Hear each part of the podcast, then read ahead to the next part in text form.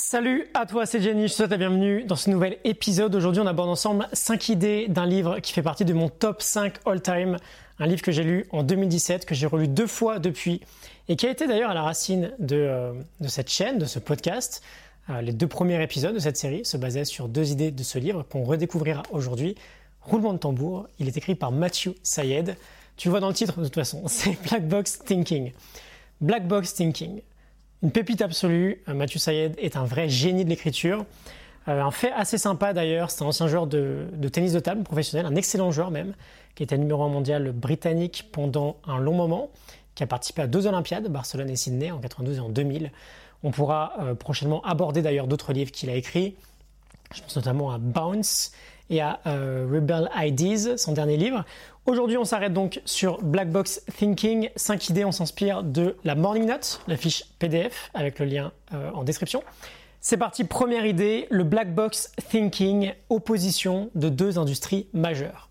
Alors la base de la philosophie euh, Black Box Thinking, c'est l'idée de ne jamais passer à côté d'une leçon que l'on pourrait tirer d'un échec ou d'une expérience on observe une donnée et à la manière d'une boîte noire, on va tenter de comprendre ce qui s'est passé dans une certaine expérience pour pouvoir s'en servir à l'avenir et ne jamais reproduire, par exemple, deux fois le même échec.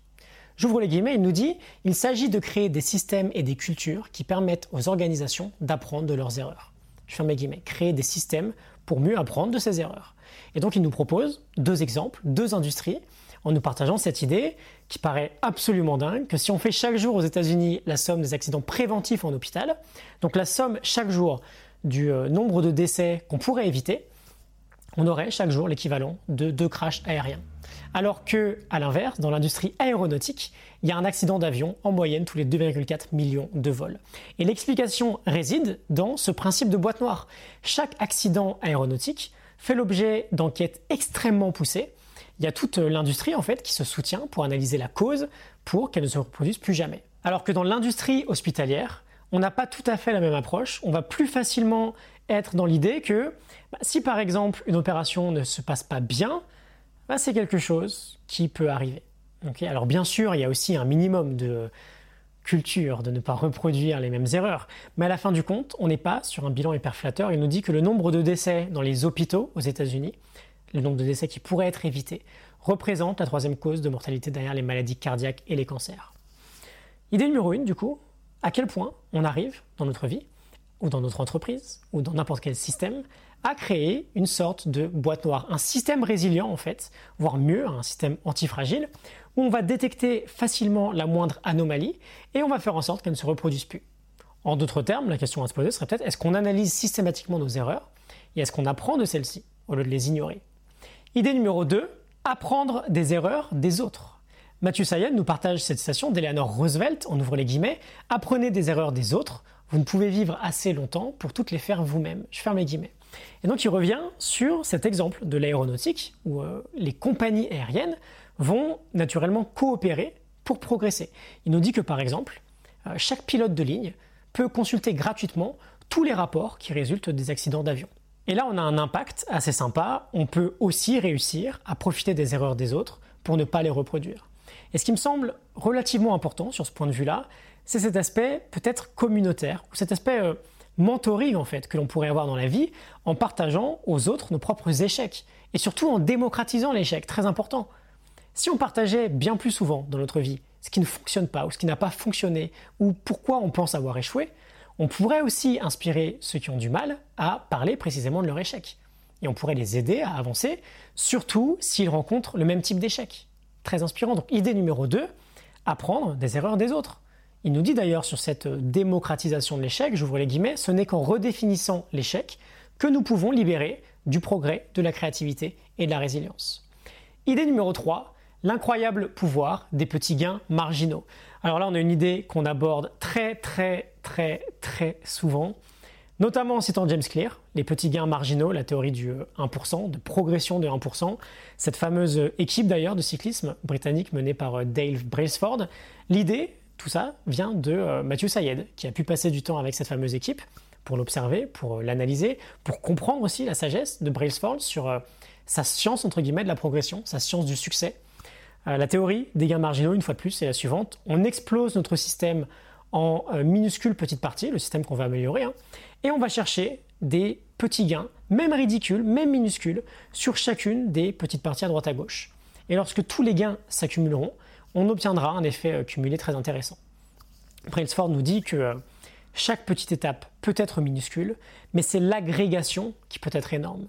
Et quand vous arrivez, il nous dit, quand vous arrivez à définir chaque composante de votre performance, vous pouvez reconstruire une grande confiance. Des feedbacks clairs sont toujours un pilier de la progression.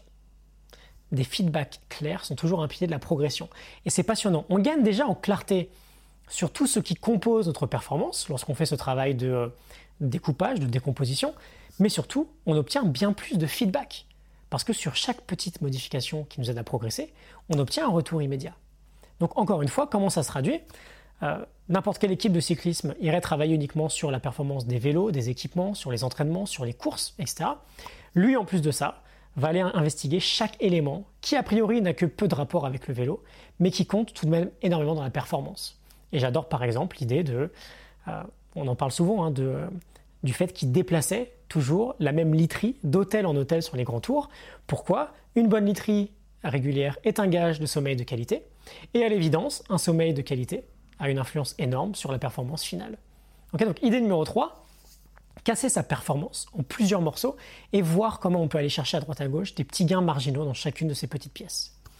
Idée numéro 4, pré-mortem, pourquoi tu vas échouer? J'ouvre les guillemets. Une autre technique basée sur l'échec, très en vogue ces dernières années, est ce que l'on appelle le pré-mortem. On examine pourquoi un plan a mal tourné avant même de l'avoir exécuté. L'idée est d'encourager les gens à parler ouvertement de leurs préoccupations plutôt que de les cacher de peur de paraître négatif. Je ferme les guillemets. Donc on a là encore un bel exercice, très bel exercice. Pourquoi tu vas échouer? Prends un domaine en particulier qui t'intéresse et anticipe l'échec. Demande-toi ce qui ferait que ton plan va mal tourner. On a un petit rapprochement avec l'idée du WHOOP de Gabriel Otingin, qui est un processus de visualisation qu'on aborde souvent également, euh, une forme de visualisation contrastée, qui consiste à, premièrement, imaginer le positif, ce qu'on veut voir arriver, et ensuite, juste après, à contraster tout ça avec une visualisation sur les obstacles, une négative en fait, sur les obstacles que l'on peut rencontrer, et surtout sur les plans qu'on peut anticiper pour contrer ces obstacles-là. Donc le pré-mortem, qu'est-ce qui peut faire que ça tourne mal? Quels obstacles potentiels on peut anticiper dès maintenant en fait dans notre projet? Ok? Idée numéro 5, perfectionnisme, production versus théorisation. Une fois de plus, l'une de mes idées euh, favorites qui a eu un énorme impact sur moi et qu'on a abordé ensemble dans l'épisode numéro 2 de ce podcast, c'était il y a un moment. On prend deux groupes dans un test de céramique et on évalue le premier groupe sur la quantité produite, donc le poids de céramique produit ou le nombre de pièces produites, et on évalue le second groupe sur la qualité, euh, vous faites-moi l'œuvre la plus qualitative possible, la plus belle œuvre possible.